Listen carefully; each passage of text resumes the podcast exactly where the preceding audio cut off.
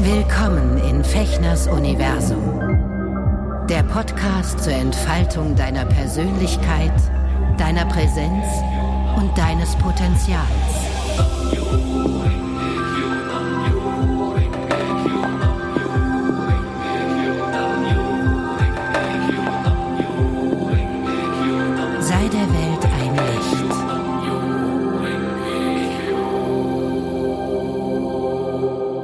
Hallo ihr Hübschen, herzlich willkommen zu einer neuen Folge von Eckerschwuschin im Herzen der Menschen Freude bereiten. Hier in meinem Universum. Ich bin Sven. Sven Fechner. ja, schön, dass ihr, äh, dass du wieder eingeschaltet hast. Ich möchte heute mit euch über ein Thema sprechen, was ich doch sehr, sehr spannend finde und was sich bei mir im Laufe der äh, letzten 20, 30 Jahre doch sehr gewandelt hat. Also die Sicht darauf und auch den Gebrauch. Nämlich, es geht um Vorbilder. Ja, es heißt ja immer, oder ganz oft liest Mann, Frau, äh, in between, ähm, wir brauchen Vorbilder. Vorbilder inspirieren ein und was ich lange gemacht habe oder was ich dann vielleicht sogar ein bisschen missverstanden habe oder falsch interpretiert habe, ist, ähm, dass ich mir halt in jungen Jahren gesagt habe, äh, ich möchte werden wie. Oder ich habe dann ne, Menschen gehabt, die ich ganz toll fand, die, dann wollte ich so sein wie die. Ja, und das finde ich ja auch sehr, sehr äh, lobenswert, gerade wenn es Menschen sind, die einen berühren und die einen tollen Charakter haben und die Tolles in der Welt geleistet haben. Aber dieses, ähm, dieses Anhimmeln und dieses Fantum von jemand, äh, von jemanden, ne, oder jemanden so, so, so, so auf den Sockel heben, ähm, ist so wie ich das mittlerweile für mich herausgefunden habe, also für mich nicht besonders förderlich. Ja, weil möchte ein bisschen ausholen. Als ich mit meiner buddhistischen An äh, Praxis anfing, bin ich ja dort in der SGI gewesen, in der buddhistischen Gemeinschaft, wo ich mich auch sehr, sehr wohl und aufgehoben und unterstützt gefühlt habe und äh, hatte wirklich da eine wunderbare Zeit. Aber es war relativ schnell klar, dass sozusagen der damalige amtierende dritte Präsident der SGI, der sogar gar kein International, der Sako Ikeda, ähm, von vielen meiner WegbegleiterInnen dort eben als Meister bezeichnet wurde. Als, ja, als Vorbild, als ähm, quasi unangefochtene Instanz, äh, die dauernd, also wirklich dauernd zitiert wurde, ähm, aus deren Leben erzählt wurde und einmal im Monat gab es dann so so Videos von von öffentlichen ähm, Reden, die er gehalten hat dort in dem Hauptquartier äh, der SGI in Japan und so und das war also es war schon auch erschreckend, weil die Bilder, die man dort gesehen hat, gut, jetzt ist Japan auch eine ganz andere Kultur, aber dort ähm, waren Männer und Frauen zum Beispiel getrennt. Frauen saßen, glaube ich, links und Männer rechts. Ähm, die Männer hatten alle die gleichen Anzüge an. Die Frauen hatten alle, äh, ja, also fast wie so eine wie so eine Uniform, so mh, so Kleidchen, Kostümchen an, die ähm, alle in irgendwie so einem Pastellfarbton waren und ganz ganz selten gab es mal einen Farbtupfer dort, wenn die Kamera so über die über die äh, Menschen dort geschw äh, geschwenkt ist, äh, wenn nämlich äh, ausländische Praktizierende dort zu Besuch waren und das Glück hatten, dort einen Platz bei diesen monatlichen Versammlungen zu bekommen. Ja, und Präsident Ikeda saß da vorne und ähm, hat tolle Sachen gesagt. Also ich liebe es, seine Bücher zu lesen. Ich liebe es, ähm, wenn mir Zitate von ihm äh, unterkommen und so. Aber es war schon ähm, eine sehr, sehr, also bis heute ich habe das damals versucht, irgendwie natürlich schön zu reden und alle haben immer gesagt, ja, das ist halt Japan, das ist halt ein bisschen anders und so. Aber eigentlich hat da dort meine Intuition mir schon gesagt, irgendwie ähm, geht das hier übers Ziel hinaus. Also das ist meine ganz persönliche Meinung. Ähm, ja, Präsident Ikeda war quasi gesetzt, äh, wenn man das Lotus Sutra praktiziert und in der SGI aktiv ist, der ist der Meister beziehungsweise das Vorbild, die Instanz, die quasi unangreifbar ist. Und ähm, jetzt mal völlig ab unabhängig davon, dass Präsident Ikeda, Daisaku Ikeda, ähm, wirklich irre Sachen gemacht hat, da mache ich vielleicht mal eine extra Folge. Ähm, er hat maßgeblich dafür gesorgt, dass das Lotus Sutra sich wirklich weltweit verbreiten konnte und dass jeder und jede von uns äh, die Möglichkeit hat, an alle Informationen, an alle Unterstützung ranzukommen und auch Literatur ranzukommen. Also er hat sozusagen seinem, dem Wunsch seines Meisters entsprochen äh, damals, dem Jose Toda, und hat äh, diesen Wunsch ausgeführt. Der hat ihm nämlich gebeten, kurz vor seinem Tod, bitte verbreite das Lotus Sutra in der ganzen Welt. Und das hat er gemacht. Also toller Typ und sicherlich auch eine tolle Person als Vorbild. Aber eben, darauf möchte ich hinaus. Ähm, es gibt, glaube ich, für, also für mich gibt es da einen großen Unterschied zwischen Vorbild und Inspiration. Ja. Und ähm, Ausgelöst wurde jetzt dieser Gedanke, weshalb ich überhaupt diese Folge hier mache, von einer Situation jetzt am Wochenende. Ähm, wir waren in einer kleinen äh, Runde äh, zusammen bei Freunden und ähm, ich unterhielt mich mit einer, mit einer Kollegin über mein schamanisches Geisthelferteam und über, da sind ja alle möglichen äh, Figuren, Personen, Gottheiten, Krafttiere und so weiter äh, vertreten, unter anderem auch Krishna oder auch der Dalai Lama Oh, aber eben auch Papa Schlumpf und so. Also hatte ich ja schon mal drüber erzählt. Vielleicht äh, mache ich, äh, erzähle ich da auch mal in einem Insta Live mehr drüber über mein geistiges Helferteam. Und ähm, von gegenüber kam dann äh, der Impuls oder oder die der, der Einwand relativ aggressiv und auch genervt.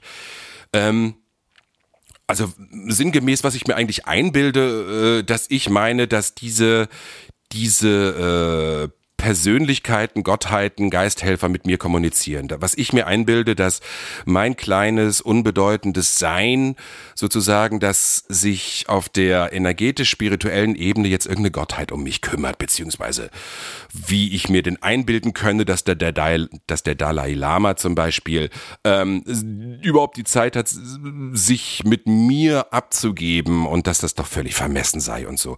Hm, ich gebe zu, es hat mich sehr getroffen, zumal diese Person, die mir das gesagt hat, vorher mich noch nie wirklich über meine spirituelle Welt ähm, ausgefragt hat oder sich mal erkundigt hat, wie, wie, wie, wie denke ich da eigentlich, wie ticke ich da eigentlich, denn es macht wirklich Sinn, sich ähm, sozusagen eine innere geistige Tafelrunde zu etablieren mit guten Inspiratoren und äh, ähm, Energien, Persönlichkeiten, Gottheiten, äh, Figuren, die einen inspirieren, die einem sozusagen die Stellvertreter sind für eine bestimmte Energie, die man dann anzapfen kann, wenn man mit diesen, mit diesen ähm, Wesenheiten in Kontakt tritt.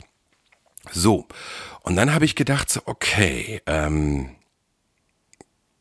vielen ist das wahrscheinlich gar nicht klar, wie ich mit diesem Thema Vorbilder umgehe.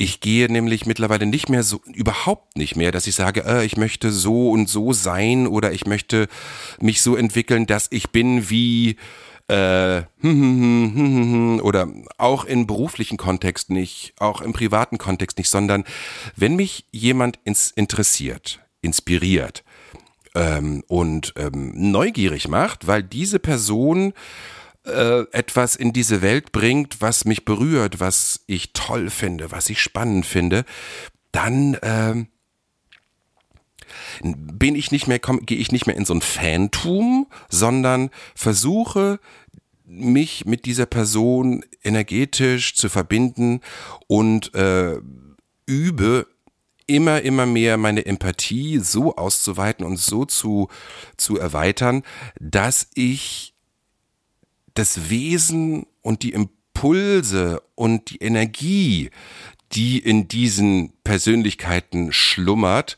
beziehungsweise dort aktiv ist und pulsiert, in mir zu etablieren. Ja, und das heißt dann eben nicht, dass ich wie der Dalai, ich kriege diesen Satz, dieses Wort gar nicht raus, Dalai Lama werde, sondern ich versuche immer mehr ähm, die die Art, die Wesenheit, die Essenz, die Energie des Dalai Lamas zu erfassen und in meinem Herzen sozusagen einzupflanzen und wachsen zu lassen. Ja, und das ist ein riesen Unterschied, denn sonst bleibt man immer in einem Vergleich. Man bleibt ja sonst immer in einem Vergleich. Also ich bin hier und der oder die äh, Person, die ich so toll finde, ist da oben und die hat das und das geschafft, die hat zehn Bücher geschrieben und hm, hm, hm, und die ist erfolgreich und so. Aber ich bin ja hier und ähm, kann sie anhimmeln und vielleicht kommt auch mal eine Inspiration bei mir an durch ein Zitat oder sowas. Aber es fehlt dieser entscheidende Schritt, sich mit dieser Energie dieser Person, die man toll findet, zu verbinden und diese Energie für sich selber nutzbar zu machen. Ja, also, ich habe ähm, wieder mein wunderbares Zitat gefunden hier in diesem Abreißkalender von Veit Lindau und da steht, stand am 13. Juli, ab einem gewissen Punkt inspiriert Vergleich nicht mehr, sondern wird giftig. Dann ist es Zeit, die anderen zu vergessen und voller Neugier deinen eigenen Mythos zu entdecken.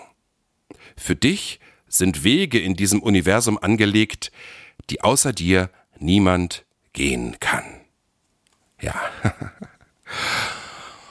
Und das hat mir, dieses Zitat hat mir ähm, wirklich nochmal, mm, ja, mein Herz beruhigt und mich auch ähm, wieder milde sein lassen der Person gegenüber, die mich da so angeblökt hat, ähm, der ich übrigens eine klare Grenze gezogen habe, der ich gesagt habe, irgendwie du kannst die kannst mich gerne ausfragen über alles und äh, meine spirituelle Welt stelle ich dir gern zur Verfügung, aber ähm, hör auf mich vor versammelter Mannschaft da quasi zu Maßregeln und weil das hat mich echt getroffen. Das kommt manchmal ähm, von verschiedensten Menschen, egal ob fremd oder auch vertraut, ähm, die ja, die nicht so wirklich die Bereitschaft haben, sich äh, in diese Welt mal hineinzubegeben und sich mal durchfragen und erstmal ertasten, wie meine quasi meine nicht alltägliche Wirklichkeit aufgebaut ist. Das hat nämlich alles Sinn und Zweck und ich kann nur sagen, mein Universum funktioniert hervorragend, seitdem ich das immer konsequenter mache.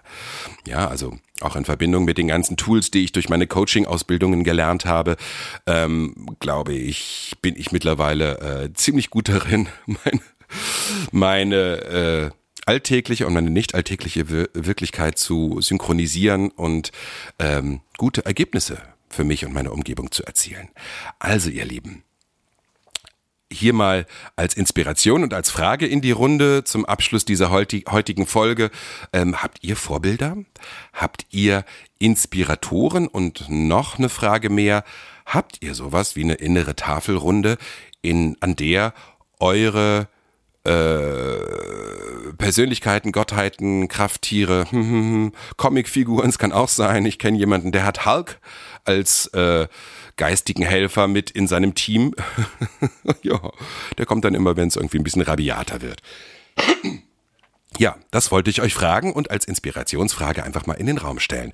Ich freue mich wie immer über äh, Rückmeldungen, und über ähm, Fragen, über Anregungen, über ähm, ja konstruktive Kritik freue ich mich auch sehr ähm, und freue mich, wenn ihr beim nächsten Mal wieder einschaltet hier in Fechners Universum. Macht's gut, ihr Hübschen. Kommt gut durch den Tag. Tschüss, euer Sven.